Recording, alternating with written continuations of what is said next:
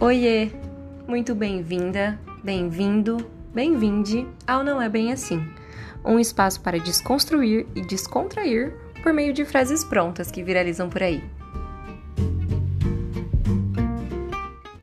É certo que a vida adulta chega para todo mundo e junto com ela vem muitas responsabilidades. Assumir cada uma delas vai ser importantíssimo para o nosso crescimento e é o nosso trabalho que vai nos dar condições para que isso aconteça. Porém, trabalho é somente um dos meios para alcançarmos as nossas necessidades. Diversão não é uma responsabilidade para você? Como é que você nutre a sua criança interior, que é tão importante para a nossa evolução pessoal também? Hoje, eu, Elô Machado, vou conversar sobre isso com uma das minhas melhores amigas, Dani Paz, que tem tudo a ver com essa frase, e eu também. Amiga, obrigada por ter aceitado esse convite. Seja bem-vinda, não é bem assim? Se apresente para o pessoal. Obrigada. Bom, meu nome é Daniela, é, eu sou professora de português e de inglês, atualmente trabalhando mais com crianças, e sou amiga da Elo, e hoje eu acho que a gente pode dizer quase irmã, porque a gente dividiu casa por um tempo, e aí eu acho que foi quando a gente virou irmã mesmo. e amiga, a frase da semana é uma frase que, na verdade, ela, eu, eu pensei em você, que eu queria bater papo com você aqui no podcast. Eu falei, que frase tem tudo a ver com a Dani? E aí que me veio essa frase na cabeça. Não foi a frase para depois escolher a convidada. foi o contrário. E a frase da semana é: diversão só vem antes do trabalho no dicionário. O que, que você acha? É bem assim ou não é bem assim? É, com certeza não é bem assim. É, eu acho legal trazer por que, que você lembrou de mim nessa frase, uhum. que foi processos passados que eu, que eu passei com a Elo, que não foi só minha roommate, não foi só minha irmã, você já desempenhou vários papéis na minha vida. Uhum. E a questão de por que, por que essa frase, né? Porque eu trouxe essa frase para você como um motivo que me causava ansiedade e crise de ansiedade mesmo. E depois de conversas que a gente teve, isso foi se resolvendo. Então, com certeza, essa frase é, não é bem assim. Tem muita coisa que deve ser considerada e ponderada aí. Uhum, tem tudo a ver com a gente, porque é, foi nós duas juntas que chegamos à, à conclusão de que era um, um dos grandes gatilhos das suas crises de ansiedade, né, amiga? Uhum, exato. E foi importante aí descobrir isso. Acho que só de descobrir isso já, já você já começou a, a trilhar outros caminhos aí e buscar outras coisas que também eram importantes para você. Na verdade, nem buscar, né, Dani? Eu acho que se permitir vivenciar coisas que eram importantes para você, porque você não deixava de viver. E era isso que às vezes te gerava algumas algumas crises, né? Você quer falar um pouquinho sobre isso? Bom, é, essa frase para mim era uma máxima. É, eu acho que a gente pode falar que frases como essa que você está abordando no Não BS, não é bem assim, são como os dogmas, né? Que às vezes a gente, ah, não vou mais para a igreja, que não sei o quê, que esse negócio de dogma é muito muita, muita loucura a gente acreditar nas coisas sem entender porquê. E aí a gente vê essas frases no dia a dia e a gente vai acreditando nelas como se elas fossem dogmas sem nem parar para pensar nela. Então era meio que uma máxima na minha vida e foi com você que eu consegui desconstruir ela. Então, é, pensando sobre ela agora, para a gente falar no podcast, eu cheguei na conclusão, que pensando também na conversa que a gente já teve antes, que essa frase é super extremista, que ela foi violenta para mim, porque me gerou um trauminha ali, né? e para mim também veio muita questão do produtivismo. Eu achei ela super produtivista, já que eu acabei colocando a diversão como uma recompensa para o meu trabalho. Então, o trabalho é ruim, é uma obrigação, e a diversão é a coisa boa que eu vou ganhar depois da que vai ser a recompensa. Nossa, sim, total. E a gente, a gente acaba entrando nessa lógica em relação a muitas coisas da nossa vida, né? Vou fazer isso para receber aquilo em, em troca, né? E quando que você, amiga, começou a mudar esse esse conceito? De que forma que você começou a pensar diferente em relação a isso tudo, né? É, de atitudes mesmo no seu dia a dia. Como que foi quando você, putz, isso aqui me faz mal? O que, que você fez a respeito disso? eu acho que esse processo começou ali alguns anos atrás, quando a gente falou sobre isso e que acabou. Eu percebi que realmente isso me fazia mal porque eu tinha crise de ansiedade, cara. E aí, depois do que a gente conversou, eu não tive mais essas crises. E aí eu comecei esse processo de desconstrução. É o que você falou, porque eu fui percebendo que eu estava perdendo o sentido do porquê fazer. Então, tipo, eu vou trabalhar para ter a diversão ou eu vou trabalhar, sei lá, para contribuir com a sociedade de alguma forma, enfim. O meu trabalho necessariamente tem que ser uma coisa ruim, a diversão uma coisa boa, ou eu posso também me divertir no meu trabalho, uhum, né? Uhum. E como que eram os seus momentos de diversão antes de sacar isso? Porque assim, eu me lembro que antigamente, sei lá, quando eu saí para me divertir com os meus amigos, que bebida sempre foi associada à diversão para mim, eu bebia muito e eu passava do ponto. E eu fazia coisas que eu não queria fazer, mas é porque eu estava presa também a, a, a, questões parecidas, semelhantes a essas questões suas, né? De tipo, eu preciso aproveitar isso aqui, porque é o único momento que eu tenho e tal. Então, a forma como eu, como eu me divirto hoje em dia é completamente diferente da forma como eu me divertia há um tempo atrás. Isso também aconteceu com você? Sim, com certeza, porque é principalmente essa questão da bebida. Sabe aquela frase do, ah, eu não bebo, mas aí quando eu bebo tipo uma cerveja, eu me transformo numa outra pessoa e essa pessoa bebe muito? Então era um pouco disso. Tipo assim, se eu tivesse me divertindo sem ter terminado o meu trabalho, digamos, eu já estava me sentindo mal, já estava me sentindo culpada e eu não ficava confortável, eu não estava ali mesmo de verdade me divertindo eu estava pensando que eu não terminei meu trabalho, eu estava me punindo, né? Uhum. E qual era a única forma de escapar disso? Eu podia beber e ficar muito louca, e aí eu não ia mais me importar se eu tinha terminado o meu trabalho ou se eu não tinha. E também, o que, que é esse terminar o trabalho, né?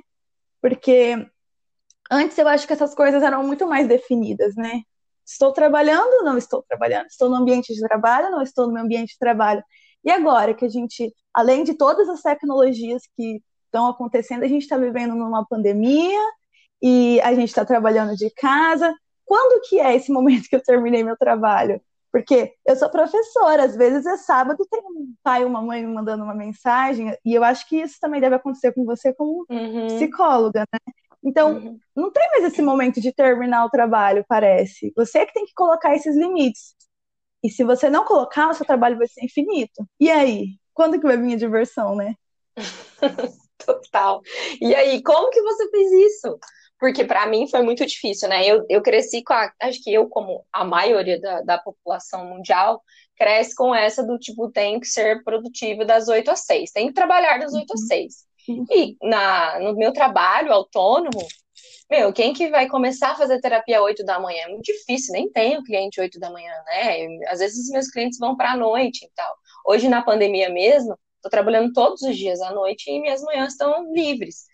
E eu não me sentia bem com isso, me sentia uma vagabunda. Me sentia tipo assim, meu Deus do céu, o que, que eu tô fazendo na minha vida que eu tô acordando 9 horas da manhã, em plena quarta-feira? Sem parar para pensar que eu tava trabalhando até as 9 às vezes da noite, né? Então, para mim funcionou pensar em horas semanais, por exemplo. Ah, eu preciso trabalhar com tantas horas semanais com psicologia para eu ficar tranquila comigo mesmo, para eu saber que eu estou fazendo um bom trabalho, para eu atender meus clientes, fazer os meus relatos, estudar, né, fazer minha supervisão. Então, depois que eu fui definir isso, então, ah, eu trabalho com tantas horas semanais de psicologia por semana, aí eu comecei a me permitir um pouco a fazer essa parada de dormir um pouquinho até mais tarde e tal, mas até hoje, Dani, até hoje, eu tenho culpa, às vezes, de dormir até muito tarde. Tipo, ah, até as nove tudo bem, mas nossa, tem dia que se eu acordo meio-dia, eu falo, o que, que eu fiz da minha vida? Uhum. É, eu acho que não é nem como eu resolvi isso, é como eu tô resolvendo ainda, né? Porque ainda eu me culpo bastante, tanto que tanto que essa frase foi forte na minha vida, eu ainda me culpo até hoje. E a gente começou a pandemia juntos, né? Quando começou a pandemia, a gente estava dividi, dividindo apartamento. E você viu que eu estava tentando ser produtivo o tempo todo. Eu fui arrumar dispensa, fui fazer cortina de lençol para nossa cozinha. eu queria produzir, produzir. Se eu não estivesse produzindo, eu me sentia mal. Eu não tinha praticamente nada para fazer no meu trabalho, que estava com carteira assinada e tudo mais, mas não tinha muito o que fazer no começo da pandemia, e eu me cobrava para eu produzir, porque, cara, se eu não estou produzindo que, que eu estou existindo na, na sociedade, né? E aí vem a culpa, vem a ansiedade e tudo mais. Hoje eu me sinto um pouco melhor, eu acho, porque eu estou trabalhando em dois empregos. Nossa. Mas olha aí, exato, tipo, por que, que eu preciso estar tá trabalhando tanto para me sentir bem, né, comigo mesma? Se eu não tiver tanto trabalho, parece que eu não estou sendo útil, assim, parece que eu não estou fazendo nada com a minha vida, igual você falou. E aí isso faz com que eu não curta os meus momentos de prazer, né? Porque nesses momentos eu tô o quê? Tô me culpando por não estar trabalhando. Se eu tô no emprego só e tá sendo suficiente para mim, falo, nossa, mas olha só, eu só tô trabalhando metade do dia, o que eu tô fazendo com o resto da minha vida? Com o resto do meu tempo? Eu preciso ocupar isso com alguma coisa. Uhum. Então, até hoje ainda é um problema, apesar de eu ter melhorado muito em relação a isso. Uhum. Isso vem de um contexto social e acho que principalmente para a gente que é mulher, né? A gente já vem com, com isso de preciso ser melhor, preciso estar, tá, sei lá, Sim. cinco passos na frente, porque senão uhum. eu não vou ser valorizado, porque senão eu não vou né, conquistar o que eu quero, alcançar os meus objetivos e tal. Então, junto essa questão é, de que todo mundo já sofre com essa pressão dessa produtividade, a gente precisa produzir, produzir, produzir, e junto essa questão de gênero também, né? Em cima da gente. Uhum, é um condicionamento, né? A gente foi condicionado para pensar que a gente tem que trabalhar tanto assim. E, e essa questão do gênero que você falou. Para mim é inaceitável que a minha casa esteja bagunçada, que a minha casa esteja suja. Um pouco pela minha personalidade e um pouco também porque, putz, eu sou uma mulher Imagina que vai ter uma mulher desse tamanho numa casa e a casa vai ser suja, vai ser desorganizada. E é aí que eu me acolho, digamos assim, quando eu tô ansiosa porque eu não tô fazendo meu trabalho, mas eu não tô com cabeça para fazer meu trabalho. Aí eu vou lavar uma roupa, eu vou é, lavar uma louça, porque daí eu tô sendo produtiva. Nem se eu estiver fazendo um bolo, eu vou estar sendo produtiva uhum. de alguma forma naquele momento que eu não estou trabalhando, entre aspas, né? Nossa, total, isso acontece muito comigo também. Tipo assim, eu preciso fazer relato, mas aí eu não quero fazer relato. Ah, mas já que eu não vou fazer relato, então eu vou ler um caso clínico aqui, porque pelo menos eu. Ah, se eu não quero ler o caso. Ah, eu vou pelo menos assistir. Assim, até o seriado que eu vou assistir tem que ter um cunho informativo ali que vai me acrescentar em alguma coisa. Também não pode ser um seriado besta que não vai me acrescentar em nada, né? Às vezes eu sou cooptada por isso também. Às vezes não, às vezes eu consigo tacar o foda-se.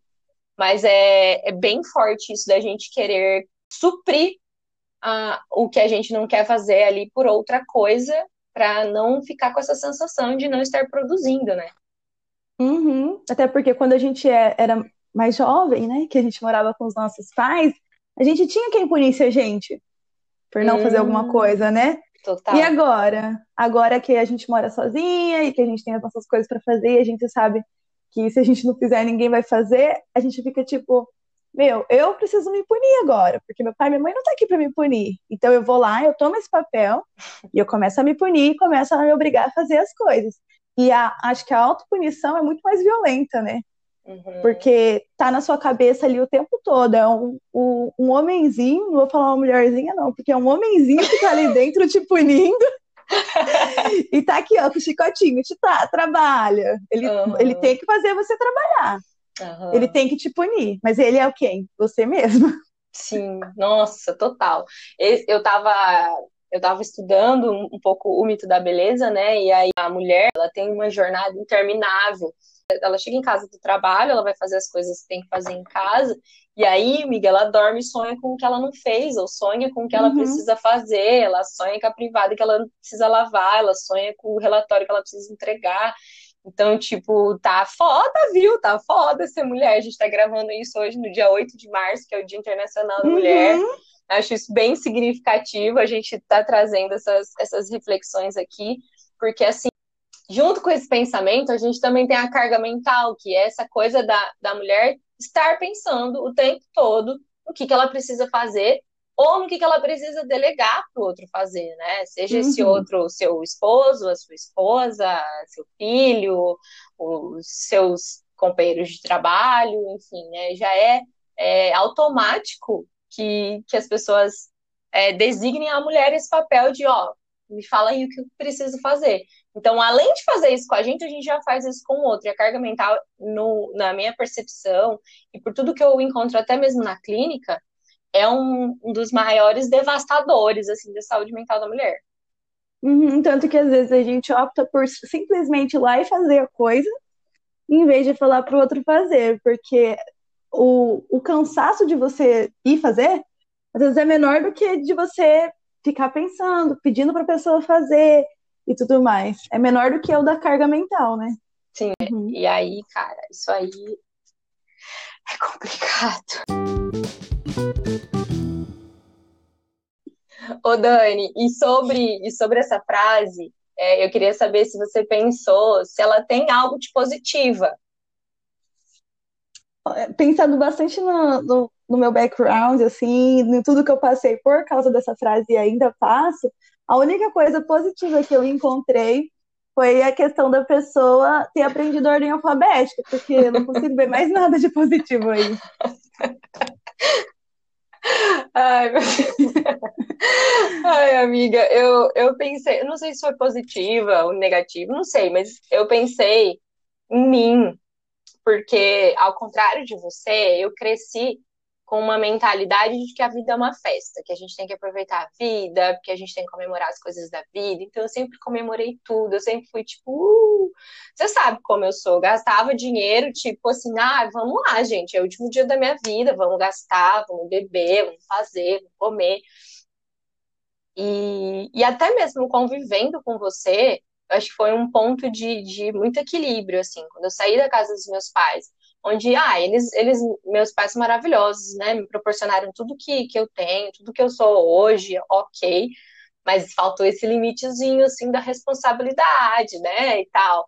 E aí, quando eu fui morar com você, eu falei, nossa, diferente aqui, né? Tipo assim, existem outras realidades, eu preciso também é, ser um pouquinho mais organizado, um pouquinho mais responsável.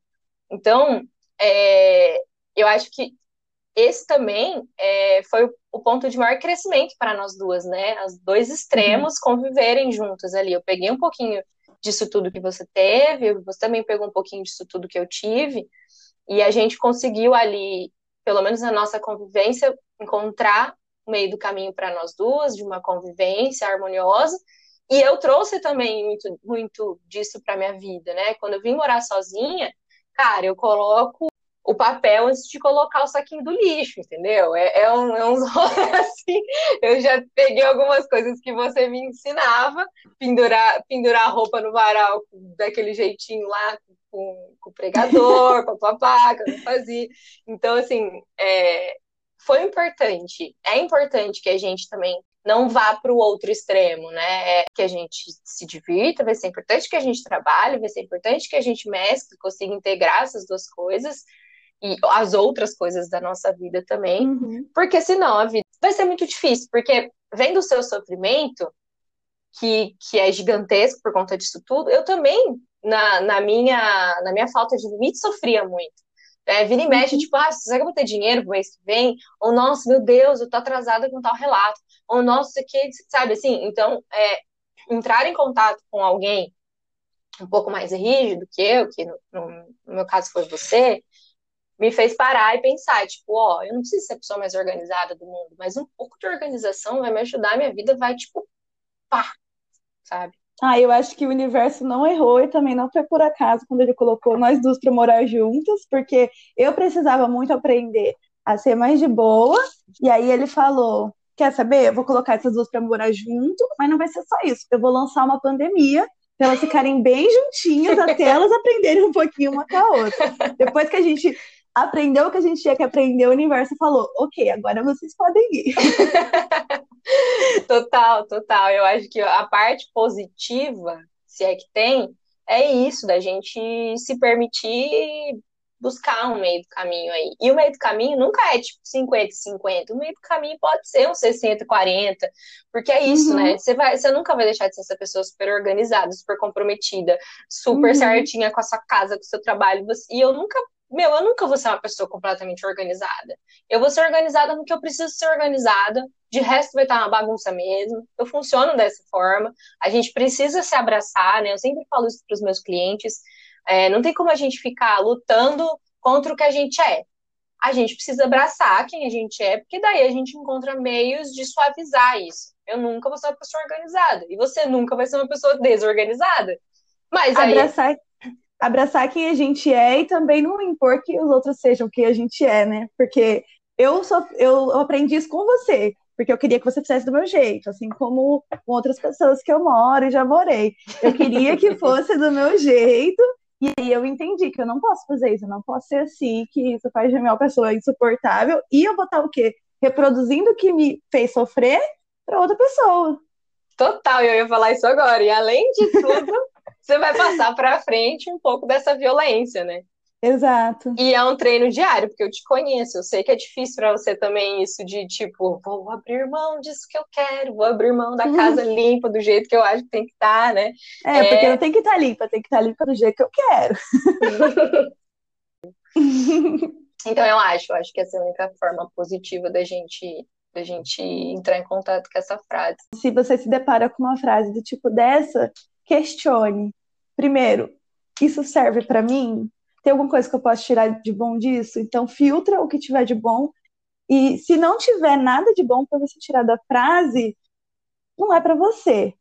E aí eu acho que se você tem propriedade ou a capacidade de fazer alguma coisa em relação a isso, igual você está fazendo agora, faça, cara. Faça por aquelas pessoas que vão tomar essas frases como verdade absoluta. Então, um podcast do Não É Bem Assim, entendeu? Faça, converse com as pessoas sobre isso. Se você percebe que você está fazendo mal para alguém, fala com a pessoa sobre isso. Fala, nossa, eu já passei por uma questão parecida e olha só. Então, eu acho que sempre questione, sim, e se você puder fazer alguma coisa em relação para desmistificar isso, faça. E se tiver alguma coisa de bom, absorva. Se você, igual você conseguiu tirar uma coisa, uma coisinha ali dessa frase então absorve, cara, mas uhum. filtra. Uhum. E não reproduz se você acha que pode ser violento, né? Ou me, quando você fala questione e tal, você fala no sentido da pessoa se questionar, ou você também já se coloca nesse lugar de, de se escuta alguém ali numa conversa, numa roda de amigos, numa mesa de bar, num ambiente de trabalho, essas coisas assim, você já tem mais esse ímpeto de, de questionar, de falar, ó, oh, gente, não é bem assim. Como que é a sua postura diante desse tipo de frase quando você escuta de outras pessoas ali?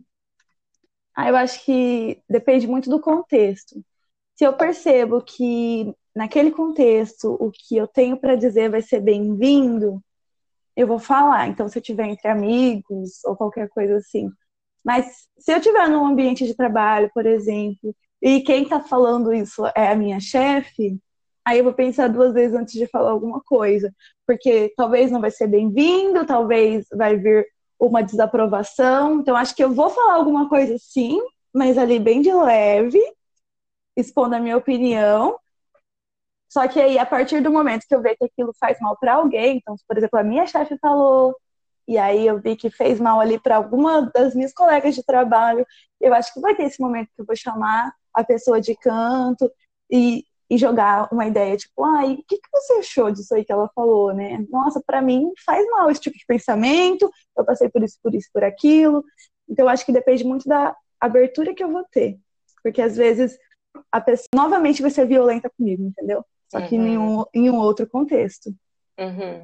E aí, Miguel, eu queria saber de você se a gente pode ponderar e entender a realidade de quem compartilha essas, esse tipo de pensamento, porque também, no seu caso, por exemplo, é, foi um pensamento que veio desde a sua infância, então é um pensamento mais antigo, né? A gente escuta isso, pelo menos eu escuto é, esse tipo de frase de pessoas mais velhas, não vem muito né, para a nossa geração. O que, que você acha disso?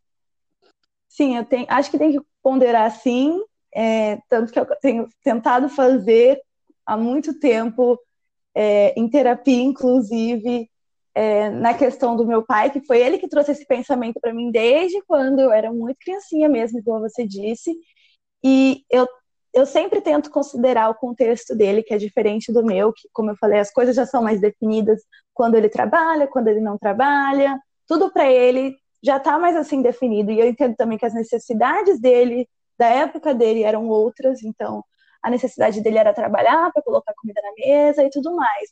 mas aí eu tenho que pensar qual que é a minha necessidade hoje, né? E essa frase traz a questão do dicionário. E quando meu pai fala desse dicionário, ele está se referindo ao dicionário impresso, né? Que é onde a diversão vem antes de trabalho. Porque é em ordem alfabética, gente. Exato. Não sei se vocês sabem, mas é, é assim que é, funciona o dicionário impresso. Que faz um tempão que a gente não usa, né? então, hoje em dia, quem usa um dicionário impresso? Se você precisa saber o significado de uma palavra, você vai lá no Google e lança diversão, significado. E aí as palavras não vêm numa ordem alfabética, elas vêm na ordem da nossa necessidade. Então, se eu preciso saber o que é de, de, determinada palavra, eu vou lá e procuro. E eu acho que a mesma coisa vai valer para o trabalho, para a diversão. Se eu estou trabalhando, mas nesse momento que eu preciso é do momento de diversão, de descontração, até mesmo para melhorar meu desempenho no trabalho, talvez, então eu vou pegar e vou me divertir, porque essa, essa é a minha necessidade agora. E eu também estava, quando eu pensei sobre isso, é, me veio assim a ideia: se eu estou trabalhando e preciso fazer uma pausa para diversão, mas aí, na mesma hora, eu parei esse pensamento e fiquei: por que, que eu estou trabalhando e preciso fazer uma pausa para diversão? Porque não, eu estou me divertindo na minha vida toda e aí eu faço uma pausa para o trabalho, né? Para poder uhum, trabalhar. Uhum. Então, assim como no Google, na, na, hora que a gente procura as coisas, eu acho que a gente tem que sentir o que a gente tem necessidade de e respeitar. Respeitar isso, nos respeitar. Pra gente não uhum. surtar, né? Porque a terapia tá aí para isso, mas ao mesmo tempo, a gente também tem que se respeitar. Total, eu acho que você tocou num ponto muito importante, que é sobre isso, sobre a gente começar a dar espaço para diversão no nosso cronograma. Tem um cronograma meu que às vezes eu compartilho com alguns clientes que querem se organizar, enfim, tal. Ele tem várias cores, ele é dividido em trabalho, estudo, social, lazer, diversão, uhum. tempo livre, alimentação, ele tem vários, vários pontos, que eu acredito que, são, que sejam os pontos que a gente precisa realmente é, distribuir a nossa vida neles, né? Tem autocuidado também. E entrando já no nosso quadro de dicas aí, a dica que eu tenho não é nenhuma coisa material, concreto, um livro, um filme, alguma coisa nesse sentido. A dica que eu tenho é, cara, pega um capa papel em branco, assim, e começa a escrever coisas que eu gosto de fazer, né? Uhum. Que, independente se é de trabalho, se é de, de, diversão, se é de lazer, escreva. Eu gosto de fazer isso, eu gosto de fazer aquilo, eu gosto de nadar, eu gosto de correr, eu gosto de conversar, eu gosto de tomar cerveja, eu gosto de dormir, eu gosto de cozinhar, eu gosto de trabalhar, enfim. Coloca tudo isso num papel e, e começa a se conhecer, começa a entender. Então tá, isso aqui, tudo isso aqui que eu escrevi me gera prazer de alguma forma. Como que eu posso incorporar na minha vida? Que, como que eu posso fazer para eu ter tempo para cozinhar? Ah, não tenho tempo para cozinhar. Ah, será que é falta de tempo? Será que é falta de organização? Começa a se mexer em torno da sua vida no sentido de fazer coisas que te geram prazer. Porque essas pequenas coisas que às vezes a gente nem para para pensar, porque a vida engole, a vida vai engolindo, a gente não para para pensar e tal. São pequenas coisas no nosso dia a dia que vão fazer com que a gente se sinta é, melhor, que a gente se sinta, sei lá, mais feliz, é, um pouco mais, uhum. sei lá, preenchido de alguma coisa no nosso dia. E chega ali na hora de trabalhar, meu, você tá mais de boa trabalhando também. Você não tá com aquela carga de, meu Deus, o trabalho é um peso na minha vida. Não, você também já fez outras coisas ali que te fez bem e tal. Então, a minha dica nesse sentido vai de acordo com o que você falou. É se conhecer, é olhar para si, é perceber que outras formas que eu posso dar vazão para os meus prazeres e não deixar isso só na conta de uma coisa. Às vezes não é só isso, é gente que não está conseguindo se, se enxergar, se olhar. Então, a minha dica de hoje é isso, é escrever no papel aí, se organize, se reprograme de uma forma que faça sentido para você, entenda o que, que você gosta, é, comece a fazer coisas, pequenas coisas que você gosta, lê um livro de ficção, sai um pouco da, das coisas que você está acostumado a fazer, né, se descubra. E eu queria uhum. saber se você tem alguma dica para galera. Bom, acho que a minha dica de hoje, já compartilhando um pouquinho aí da minha história mais profundamente com essa frase, é faça terapia.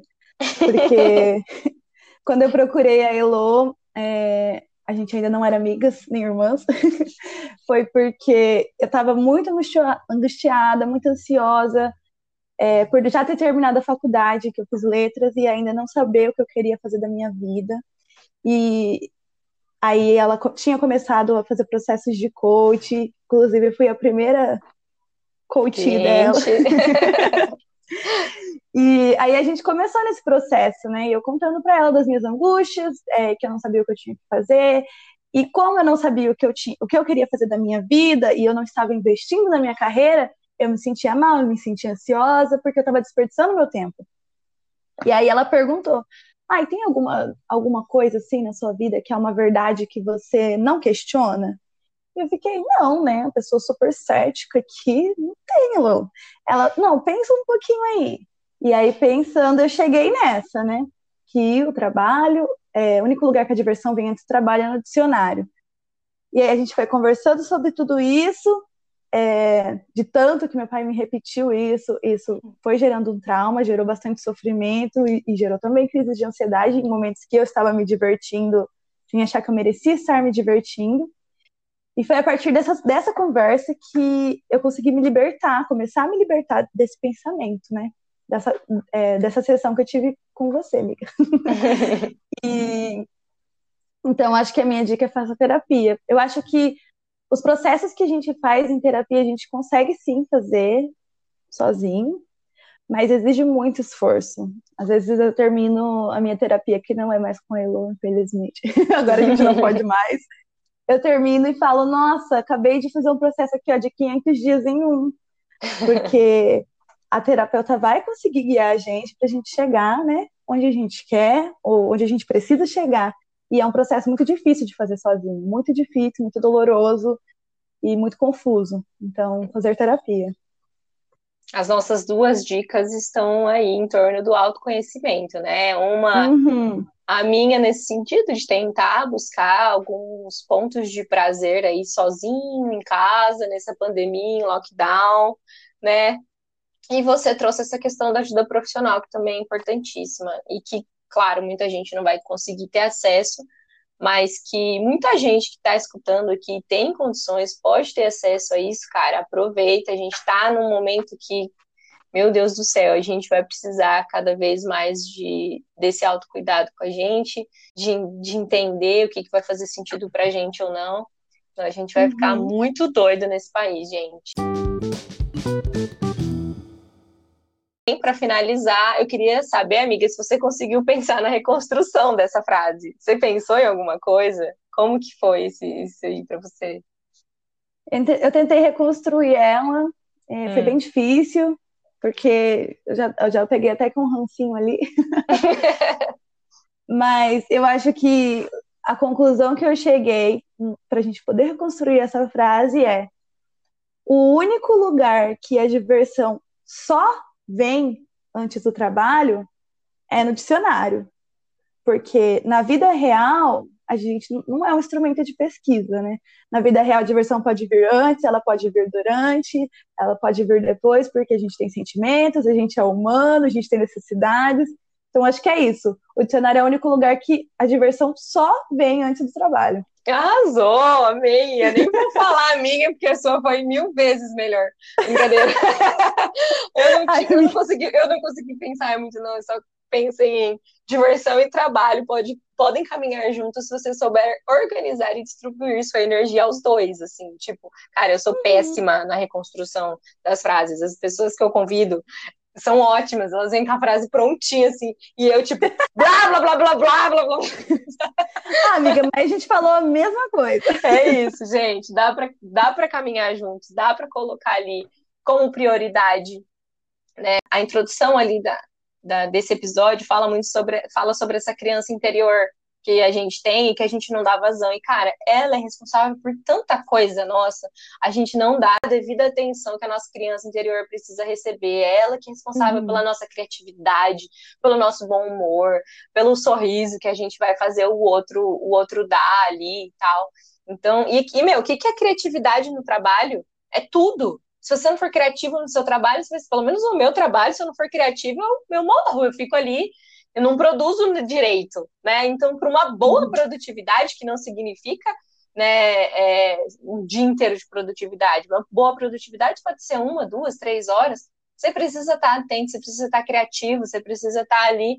E, e, e a gente não consegue fazer isso se a gente não dá vazão para essa criança é, fazer coisas que, que alimentam ela, comer uma coisa gostosa, conversar com alguém e, sei lá, tirar ideias disso a gente precisa cuidar um pouquinho melhor dessa criança, porque se ela ficar emburrada, a gente vai ser adultos emburrados também, vamos nos tornar uhum. adultos emburrados. E aí é chato, né? Adulto emburrado é a coisa mais chata que tem.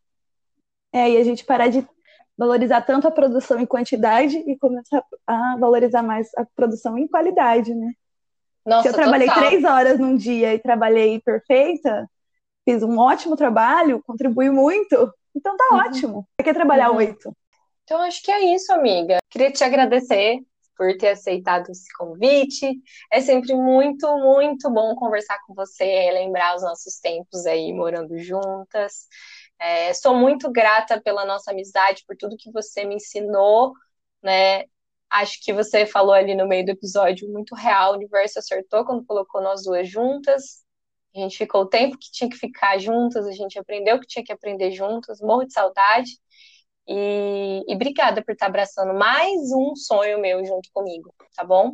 É a primeira de muitas conversas, tenho certeza. Amiga, eu que agradeço, porque pensar sobre tudo isso, refletir sobre tudo isso veio num ótimo momento para mim, um momento que talvez eu já tinha esquecido um pouquinho daquilo que a gente já conversou tanto, um momento de pandemia que a gente está se culpando muito pelo ócio. Então, eu que agradeço a oportunidade de estar relembrando tudo isso e compartilhando isso para que outras pessoas possam também repensar né, esses conceitos. Perfeita. É isso. Um beijo. Até a próxima. Um beijo.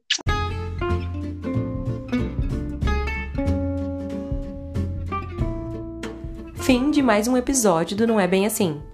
Siga o arroba underline não é bem assim no Instagram e mande sua história pro não é bem assim podcast arroba gmail.com. Eu vou esperar, tá?